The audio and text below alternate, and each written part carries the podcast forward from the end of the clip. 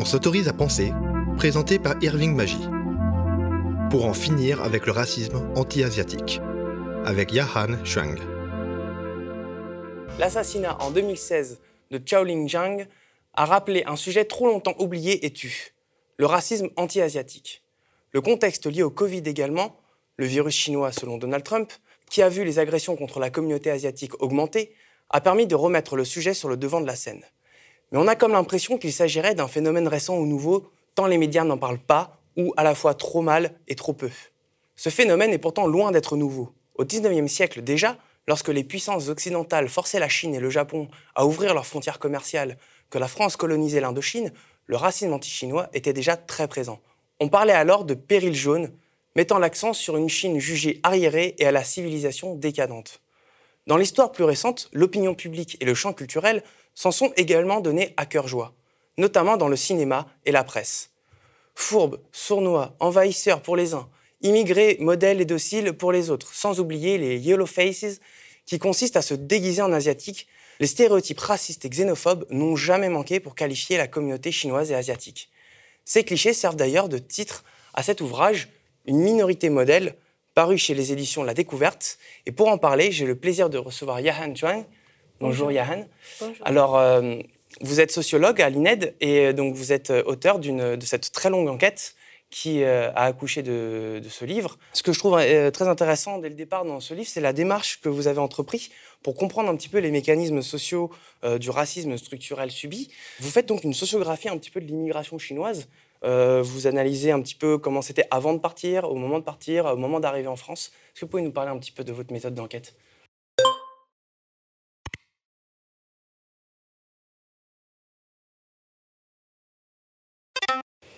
Oui, effectivement. Euh, en fait, ce, livre, c'est j'ai fait une nouvelle problématisation de ma thèse parce que euh, durant ma thèse euh, doctorale, euh, j'ai eu la chance d'avoir beaucoup de différents entre le notamment le mouvement sans papier de 2009 euh, organisé par la CGT, euh, ce qui m'a permis de rencontrer euh, des immigrés chinois, à la fois des entrepreneurs s'installer de, depuis très longtemps en France et des nouveaux arrivants qui sont arrivés après 2009 et qui sont souvent dans des situations bien précaires. Un peu plus tard, grâce à quelques mouvements et mobilisations des jeunes chinois, j'ai aussi commencé à rencontrer les jeunes. Euh, donc, quand j'ai fini cette thèse, en fait, les jeunes commencent à parler du racisme. C'est-à-dire qu'avant, il y avait aussi des mobilisations, mais euh, à partir de 2016, les médias commencent à reconnaître l'existence du racisme. Et moi, je me disais que, en fait, euh, la définition de racisme, c'est qu'on on renvoie des individus euh, dans des catégories figées. Donc, on dit qu'un Chinois, euh, un Asiatique, c'est tel ou tel, un Maghrébin, un Afrique, c'est tel ou tel. Mais on dit jamais qu'un, entre guillemets, un blanc, il est comme ça, il est comme ça, parce qu'en fait, en tant que population majoritaire d'une société, en fait, on suppose qu'il y a une individualité beaucoup plus euh, riche et, et, diversifiée.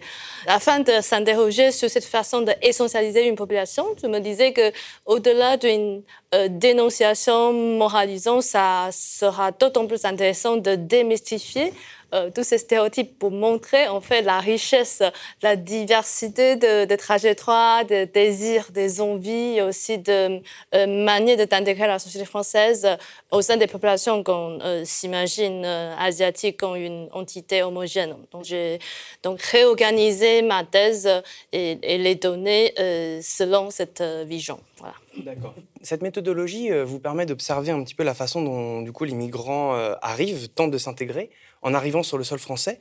Comment vous cernez les premiers vecteurs du racisme que subit euh, la communauté chinoise? Je pense qu'il y a beaucoup de niveaux différents. Euh, le premier niveau, ce sont des euh, stéréotypes qui sont beaucoup plus euh, anciens, comme ce que vous venez d'évoquer, le péril jeune, qui est un stéréotype très historicisé qui a eu lieu à la fin du XIXe siècle, s'inscrit tout à fait dans une vision orientalisée qui suppose qu'il existe un Orient comme euh, des sujets supérieurs à tout le reste du monde. Donc, euh, en fait, cet Occident euh, universel, il y a des Orients comme l'Asie, comme l'Afrique, dont la Chine, euh, comme une civilisation arriérée et peu développée, même barbare, même qui fait peur, qui va envahir l'Europe. Ça, c'est des stéréotypes très, très anciens.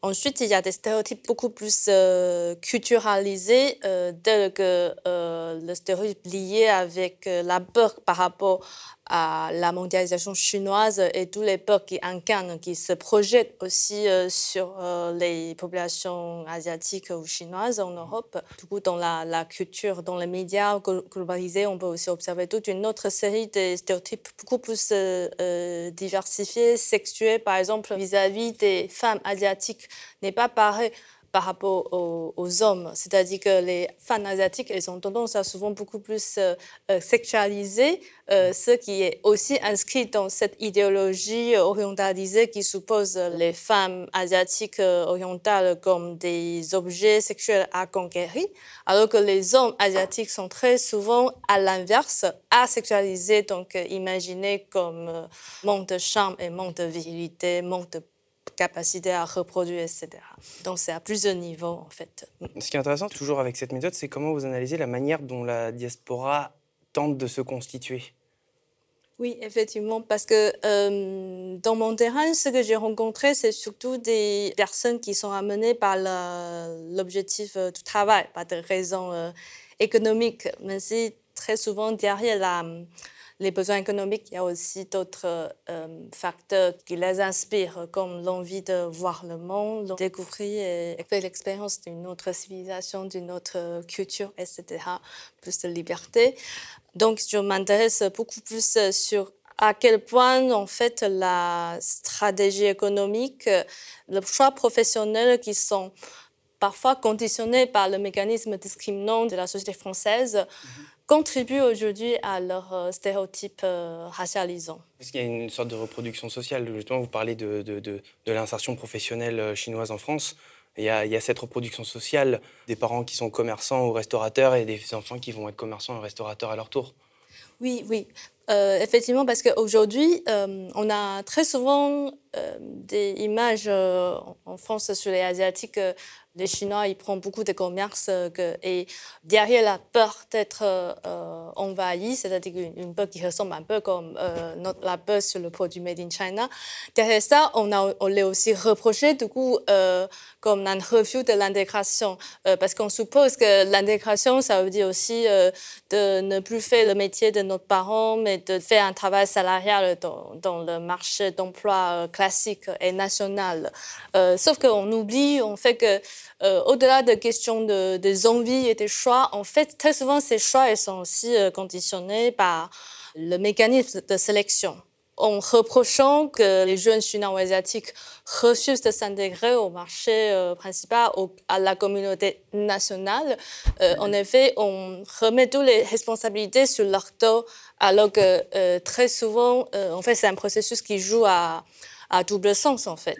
Et justement, en parlant d'intégration, si je comprends bien votre livre, il y a quand même cette tentative de s'intégrer. De toute façon, c'est l'injonction qui est faite à chaque génération d'immigrés euh, par les Français. Cette injonction, elle, passe par euh, donc on, s'intègre et la communauté chinoise le fait par le travail. Mais j'ai l'impression que, euh, en fait, quoi qu'il fasse, ça aura toujours pour conséquence que de renforcer les stéréotypes. Enfin, en sociologie, quand on essaie de mesurer l'intégration des immigrés, on a tendance à distinguer l'intégration euh, professionnelle, dans le fait on trouve ou pas un travail, euh, l'intégration culturelle dans la façon de vivre, euh, y compris qui on rencontre, les, amis, le choix de conjoint. enfin, du coup, aussi l'intégration politique. On ne se, mobilise pas, est-ce qu'on vote ou pas en tant que citoyen?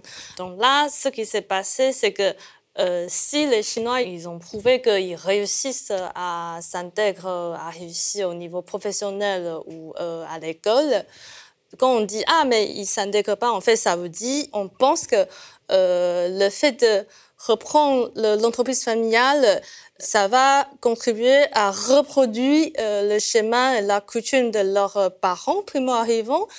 du coup, ça pourrait empêcher leur intégration dans la dimension culturelle voire politique.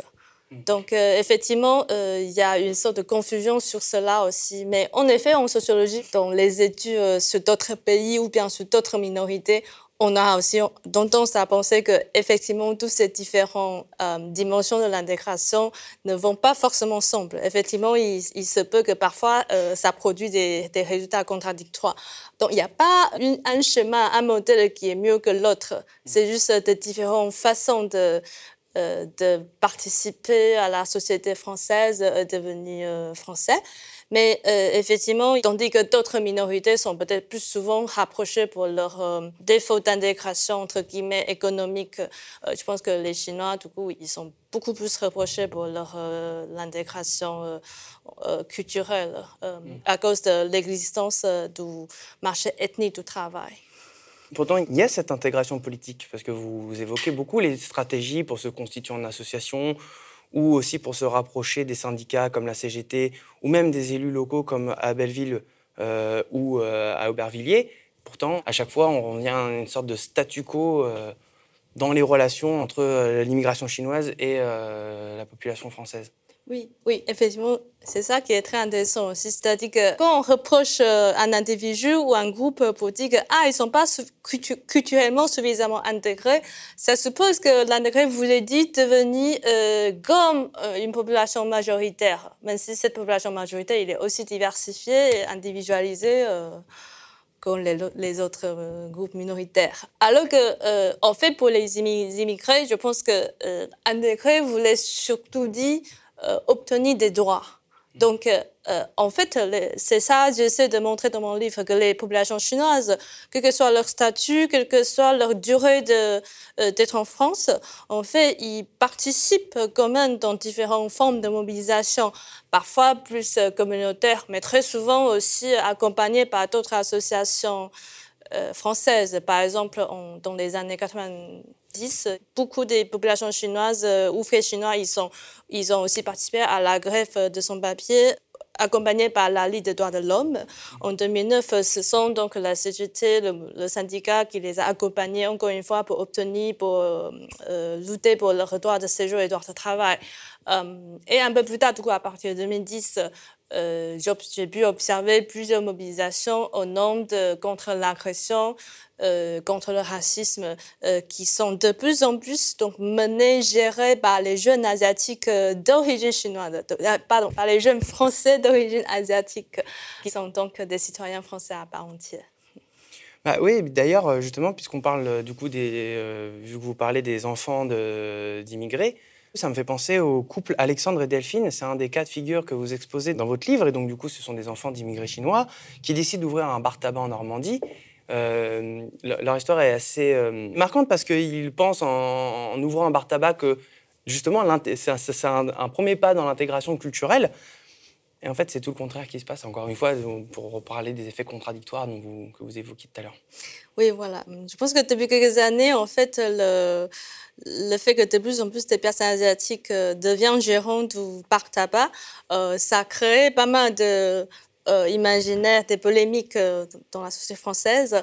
si on regarde, si vous regardez sur YouTube, en fait, il y a pas mal de reportages médiatiques ou des petits clips qui essaient de se moquer euh, de, ces Asiatiques ou ces Chinois qui gèrent le parc tabac, euh, parce que euh, parc tabac est considéré comme un noyau dur de la société française. C'est là où se rencontre, on joue le PMU, ce lieu de rencontre qui est associé avec le vin, avec la gastronomie.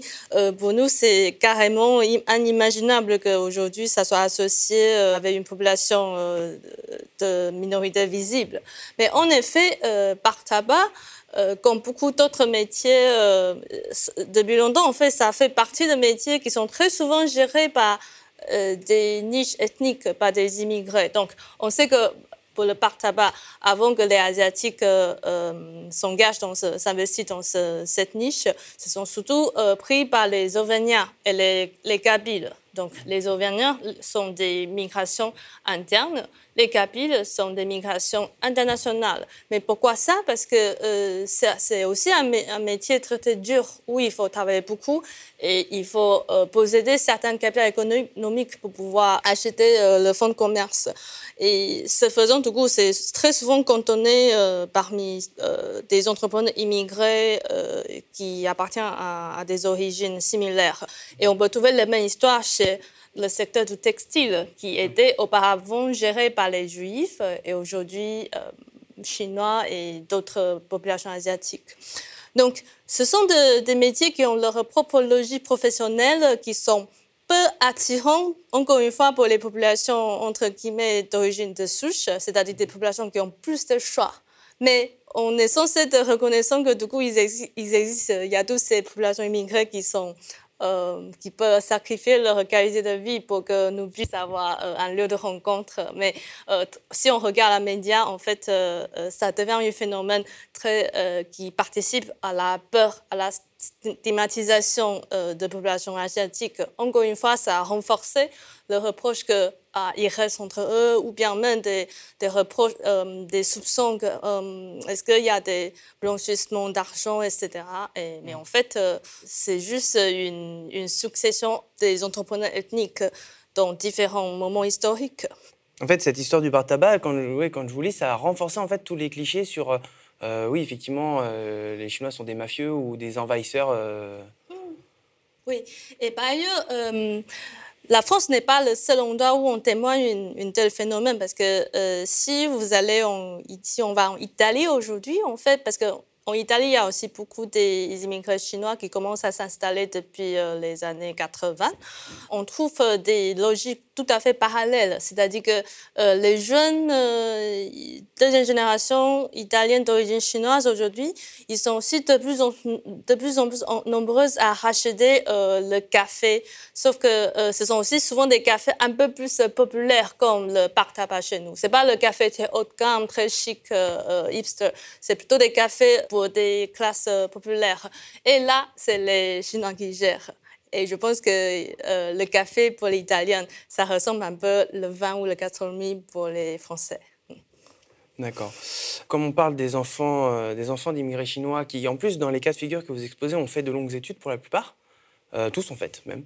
Mhm. Finalement, ils se retrouvent à nouveau, malgré ces études-là, entraînés dans la spirale de la reproduction sociale. Et donc, les parents avaient un restaurant ou une entreprise de textile, les enfants euh, euh, s'investissent euh, investissent dans des bars tabac. Est-ce qu'il n'y a pas un espèce de plafond de verre social, une discrimination sur le marché de l'emploi qui justement contraint cette, cette ascension sociale et cette intégration euh, culturelle de la communauté chinoise? Pendant tout mon enquête de, terrain euh, depuis 2009, j'entends très très souvent qu'ils soient la première génération, les vieux commerçants ou les enfants euh, qui sont éduqués en, France. J'ai entendu très très souvent il y a une peur par rapport à leur investissement, c'est-à-dire que ils vont dire que ah c'est bien de faire des études, mais est-ce que toutes ces études ça va pouvoir contribuer à un vrai emploi ou bien euh, tu fais un bac plus 5, euh, bac plus 8, euh, mais au final, tu vas comme rentrer euh, travailler comme nous, en fait. Donc, il y a en fait une sorte de crainte de la part des parents.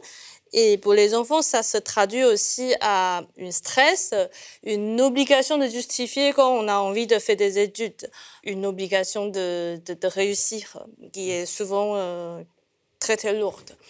Et sous ce sens, je pense que ce que, ce que connaissent les enfants asiatiques ne sont pas différents par rapport à d'autres minorités parce que euh, à l'INED, selon l'enquête trajectoire et origine, on a déjà trouvé qu'en fait les enfants immigrés, euh, et noirs, effectivement, euh, pour eux, c'est beaucoup plus compliqué de trouver un stage et ensuite euh, de trouver un emploi stable après leurs études par rapport aux populations majoritaires ou par rapport aux enfants euh, immigrés mais d'origine euh, européenne, de, de, Italie, Portugal, Allemagne, etc. Et euh, pour l'instant, il n'y a pas encore des chiffres, des statistiques fiables sur les enfants chinois ou asiatiques, mais dans un ou deux ans, ça va être bientôt disponible. Mais je pense que il selon cette tendance, en fait, et selon euh, ce que ressentent les enfants immigrés euh, à l'école, notamment à l'éducation supérieure et, et les stages après l'éducation, après leur diplôme, du coup, le, le moment de stage, je pense qu'effectivement, c'est peut-être pas forcément intentionné, mais on sait, on sait tous que savoir parler français, maîtriser bien français et euh, avoir des parents qui ont des capitales sociales, euh, des réseaux un peu plus euh, cotés, tout ça, ça pourrait très bien aider à l'insertion professionnelle, notamment dans le contexte aujourd'hui. Du coup, les enfants asiatiques, dans ce sens-là, ils sont donc dans un double handicapé, à, défaut de, de, de, de capital linguistique et le capital social de leurs parents. D'accord. En fait, euh, donc tout ça, en fait, c'est une ostracisation sociale si forte que ça pousse finalement, si je vous comprends bien, à une sorte d'auto-exclusion sociale. Et euh, mais est-ce que aussi, euh, dans, en introduction, j'évoquais la posture des médias dans le traitement du racisme anti-asiatique.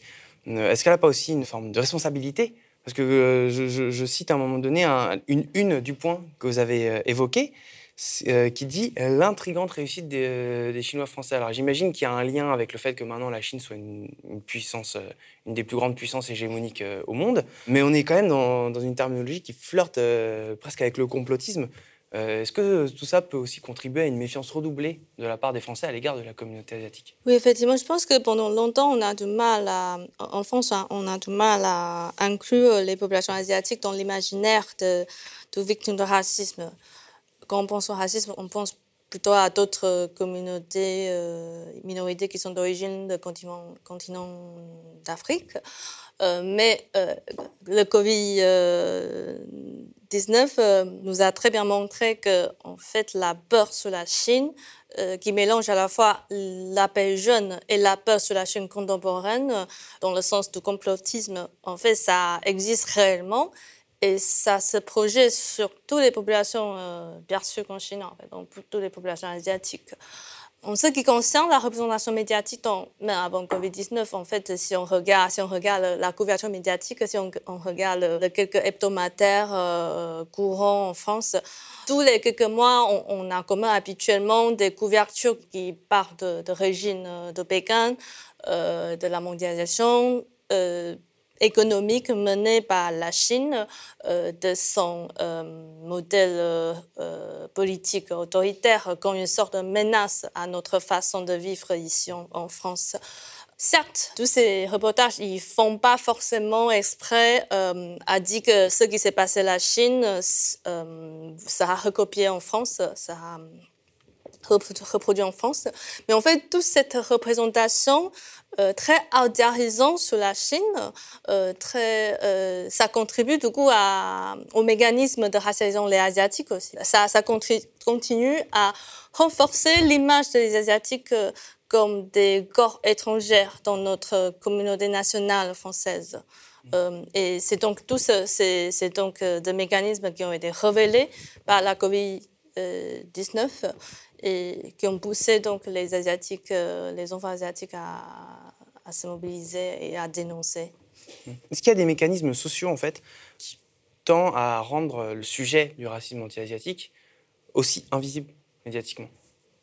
Oui, je pense qu'il y a, il y a plusieurs raisons. Première raison, c'est justement cette confusion autour de stéréotypes de minorité modèle. C'est-à-dire qu'aujourd'hui, euh, on parle beaucoup euh, des stimates qu'ils en ont en tant que population moins intégrés, qui restent entre eux, replis, etc.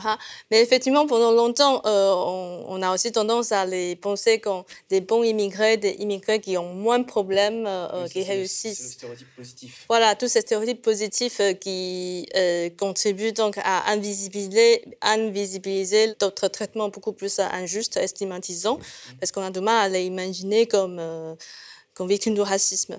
Euh, deuxièmement, je pense que euh, finalement, c'est aussi lié au fait qu'il euh, n'y avait pas des mobilisations visibles avant 2010, même s'il y a des mouvements qui participent avec, d'autres organisations. Mais puisque le sujet de racisme eux-mêmes n'ont pas été présents dans l'espace public pour dénoncer ce traitement.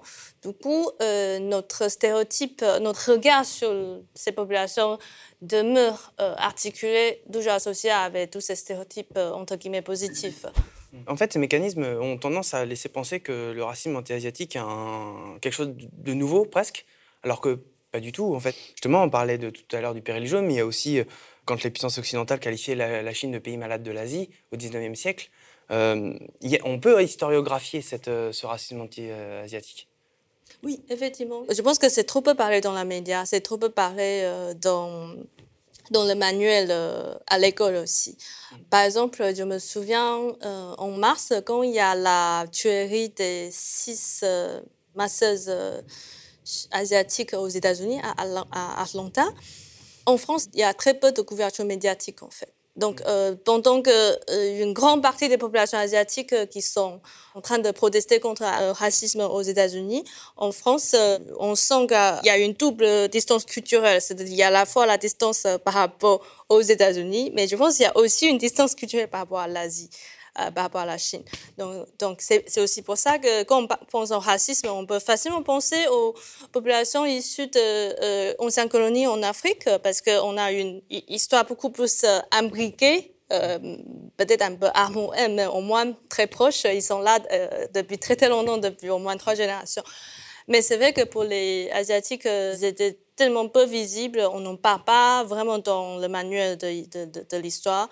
On parle très peu sur la colonisation en Indochine aussi. Euh, du coup, euh, je pense que déjà, c'est pas facile de comprendre les différents pays asiatiques. Euh, au sein de cette groupe, au sein de cette appellation. Et, et d'autant plus pour comprendre d'où il vient, depuis quand, qu'est-ce qu'ils font, et jusqu'à une possible réflexion, réflexion sur l'existence du racisme je pense qu'il y a beaucoup, beaucoup de choses à faire, en fait. Parce bah, en plus, au, 19e siècle, c'est vrai que c'était large. Après le traité de Nankin, il y avait une présence internationale à Shanghai. Mhm, la. France y était. La colonisation de l'Indochine. Il y a eu aussi tout ce qui s'est passé avec l'ouverture des frontières commerciales euh, au Japon. Mhm, Donc la France a une histoire avec, euh, en termes de relations internationales et de colonisation avec l'Asie. Ernest Renan lui-même avait des termes euh, pas très élogieux à l'égard de la Chine. Donc en fait, cette histoire, elle existe aussi bien que euh, celle qui concerne l'Afrique. Pourquoi c'est... Oui, mais on, ne traite pas sérieusement. Parce que moi, en tant que sociologue, je, travaille avec beaucoup d'autres pays aussi. Je peux vraiment sentir qu'en France, dans le monde académique, il y a un, intérêt relativement peu par rapport à l'Asie, si on compare avec d'autres pays aussi. Mais du coup, comment, ça, comment s'organise la riposte? Parce qu'il y a une riposte maintenant. Mais j'ai l'impression quand même que euh, la capacité de la communauté chinoise à, se constituer comme une vraie diaspora, c'est pas aller toujours de soi. Elle a été très contrainte, j'ai l'impression. Bah, disons que ça commence. Donc ça passe euh, par plusieurs approches. Euh, premièrement, il y a une approche plus imitation ou l'influence convergence entre des, minorités. Ça, je commence à voir parce que beaucoup des euh, jeunes asiatiques que j'ai rencontrés dans mon terrain, ils ont en effet grandi dans le quartier euh, populaire et multiethnique à nord-est parisien. Donc, je connais beaucoup des enfants asiatiques commencent à Montreuil, à Bobigny, la Courneuve, Aubervilliers, en Seine-Saint-Denis, grosso modo, et ils sont habitués dans des environnements très multiethniques, multi multiculturels, ils peuvent facilement trouver une ressemblance de leur propre situation d'être discriminés par rapport à leurs euh, amis et camarades, en fait. Donc, euh, premièrement, il y a cette envie de se mobiliser et de construire euh, un front commun avec d'autres minorités pour essayer de déconstruire le modèle sociétal actuel française et de, voilà, de plutôt appeler vers un tournant multiculturaliste. Et parlons de multiculturalisme, du coup, on peut aussi parler de représentation, c'est-à-dire que au-delà de questions dans le domaine du travail, en fait, euh, tous ces mécanismes de discrimination et d'exclusion euh, à, l'école ou au travail, ça renvoie aussi à ce qui s'est passé dans notre imaginaire dans le domaine de représentation culturelle.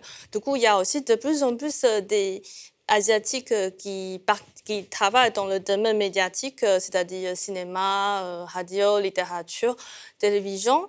Euh, je vois aussi qu'eux, ils s'intéressent à travailler avec d'autres minorités pour dénoncer un manque de représentation des minorités dans ce domaine. Je pense que ces mouvements, en fait, ça va continuer. Ça a commencé timidement avec quelques commerçants, quelques travailleurs qui ne connaissent pas forcément le code de mouvements euh, sociaux en France. Mais aujourd'hui, on fait avec les jeunes euh, asiatiques. Euh, il y a une identité qui est en train de se créer entre les Chinois et d'autres jeunes asiatiques. Et aussi, ça, commence à souffre vers, vers d'autres minorités. Je pense qu'en long terme, ça pourrait construire un combat à la fois politique, légal, mais aussi culturel, qui est très intéressant. Oui, en fait, vous parlez, de, vous parlez même de communauté panasiatique, en fait, parce que c'est vrai qu'on parle beaucoup, là, on parle beaucoup de la communauté chinoise parce que c'était l'angle de, votre ouvrage.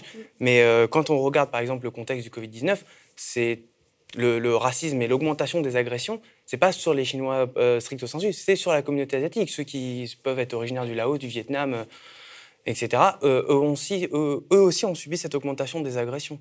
Effectivement, oui. En fait, là, parce que au départ, euh, la banalisation des agressions, des vols d'argent vise les Chinois parce que les Chinois donnent un stéréotype que tous les Chinois sont commerçants riches. Euh, donc, ça a contribué à certaines banalisations euh, du vol et, d'agression. Mais finalement, du coup, ça, à force de, penser que toutes les populations typées chinois sont riches. Du coup, finalement, ça influence aussi à toutes les populations typées asiatiques. Donc, dès le début, en fait, euh, euh, quand, au, début des années 2010, euh, quand les collectifs essaient de traiter la question du, du vol, il y a déjà usage de ce mot, les Asiatiques comme victimes d'agression. De, mais à l'époque, en fait, les euh, personnes qui militent restent principalement euh, des Chinois parce que c'est euh, c'est aussi une population un peu plus structurée grâce à leur travail, grâce au réseau professionnel. Sauf qu'à partir de 2016, en fait, on voit déjà qu'il y, y, a une solidarité tissée entre les jeunes d'origine de Chine continentale et d'autres pays comme la sud-asiatique, l'Asie du Sud-Est. Et à partir de 2019, finalement, on sent que cette question du racisme, finalement, est concerne vraiment tous les, tous les jeunes, toutes les populations euh, considérées comme asiatiques, quelles que soient les origines. Qu'en réponse à cette, euh, euh, cette hostilité, cet antagonisme, du coup, une nouvelle identité se construit aussi parmi toutes les populations qui s'identifient comme asiatiques, y compris des personnes qui sont adoptées, qui sont d'origine asiatique, mais adoptées par les Français, en fait. Donc, en fait, il y a une prise de conscience, une politisation accrue au regard du racisme subi. Et donc, euh, là, la lutte va commencer à pouvoir euh, mieux s'organiser. Oui, je pense qu'au euh, fur et à mesure, en fait, la cause s'élargit aussi de plus en plus.